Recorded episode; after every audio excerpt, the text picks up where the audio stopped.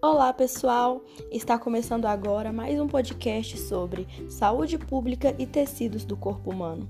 Meu nome é Maria Laura, sou estudante de Ciências Biológicas da Universidade Federal de Ouro Preto e hoje vim trazer para vocês um tema que, apesar de muito negligenciado pela sociedade, é de extrema importância, principalmente para crianças e idosos, que é o consumo excessivo de Coca-Cola e seus efeitos no nosso corpo.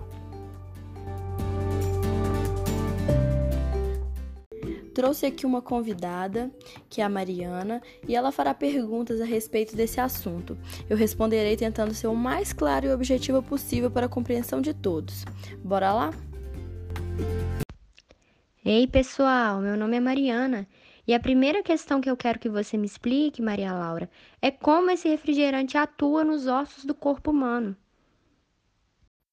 Mariana, essa pergunta é ótima, visto que muitos já sabem que essa bebida é prejudicial à saúde em vários aspectos, mas poucos entendem a influência e a dimensão do estrago que ela faz nos ossos do corpo humano. Para começar, é importante que saibam que o cálcio é um elemento essencial para a formação da massa óssea. Ele está presente em todas as fases do desenvolvimento do esqueleto. Os refrigerantes principalmente os à base de cola, que é o que estamos retratando aqui, possuem uma grande quantidade de ácidos, especialmente o fosfórico, que é o grande responsável por dar aquele sabor gostoso, ácido e proteger a bebida de fungos e bactérias. Essa substância faz com que o pH da coca seja extremamente baixo, ou seja, ácido, aumentando assim o seu potencial de corrosão. Ouvi falar uma vez que a ingestão dessa bebida, quando relacionada diretamente à saúde dos ossos, prejudica mais ainda as mulheres do que os homens. É verdade isso? E se sim, por quê? Sim, é verdade. Um estudo de osteoporose de Framingham, nos Estados Unidos, feito em 2006, no qual examinaram mais de 2.500 homens e mulheres, descobriram que a ingestão diária de refrigerante estava diretamente relacionada com a densidade mineral óssea significativamente menores no quadro das mulheres, que são mais propensas à perda óssea do que os homens. Isso está associado a uma competição do cálcio com o fósforo para serem absorvidos pelo organismo. Ou seja, quando ingerimos Coca-Cola, a absorção do cálcio é mais difícil e acaba que ficamos com uma quantidade maior de fósforo. Mas e a cafeína? Ela também não é boa para a saúde dos ossos, né? Meu filho de 5 anos ama uma coca gelada e eu amo café. Se deixar, bebo todos os dias. Olha, se eu fosse te dar um conselho, seria parar com a ingestão desse composto químico. A cafeína também está relacionada com a perda da massa óssea. Isso acontece porque ela pode interferir na absorção de cálcio e levar à perda dele pela urina. Então, se você tem algum problema com a absorção de nutrientes, evite ao máximo essas bebidas.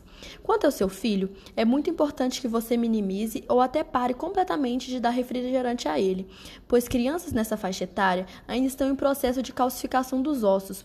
Muitas pessoas acreditam que o problema do refrigerante está no gás, mas essa afirmação é falsa. Que interessante! Depois de hoje, com certeza vou repensar meus hábitos alimentares. Recentemente fui no dentista e tô cheia de cáries. Nunca fui de ter. Fiquei preocupada pensando que pode ser consequência da quantidade exuberante de açúcar da Coca-Cola. Pensei até em começar a tomar a sem açúcares. O que você acha?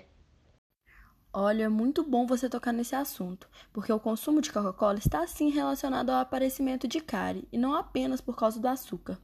O ácido presente nessa bebida proporciona a erosão dentária, danificando os esmaltes dos dentes e aumentando o risco das bactérias causadoras de cárie se proliferarem. O pior é que essa reação dura 20 minutos após cada gole. O refri ainda é mais perigoso para os dentes de crianças que ainda não estão totalmente desenvolvidos. Agora, quanto aos refrigerantes diet, light ou zero, principalmente à base de cola, costumo dizer que é um veneno ainda mais perigoso.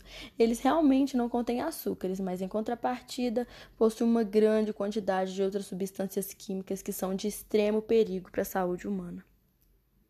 Nossa, eu não fazia ideia dessa quantidade de malefícios. A partir de agora, vou trocar a Coca-Cola por alguma outra bebida mais saudável que esteja longe dessas substâncias tóxicas.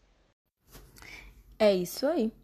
Agora, fugindo só um pouquinho do tecido ósseo e querendo alertar sobre mais um perigo da Coca-Cola, é que quando ingerimos alimentos e bebidas com grande percentual de acidez, há um favorecimento no aparecimento do câncer, já que região ácida favorece a proliferação do tumor. Fiquem atentos a isso, hein? Com certeza, refrigerante agora vai estar absolutamente proibido na minha casa. Vou passar essas informações para todos da minha família, principalmente minha mãe, que vive reclamando da osteoporose. Muito obrigada pelas dicas, Maria Laura, gostei muito. Muito obrigada a você, Mariana, foi um prazer. Bom, pessoal, este foi o podcast de hoje sobre Coca-Cola e seus efeitos no tecido ósseo. Espero que tenham gostado. Um grande abraço.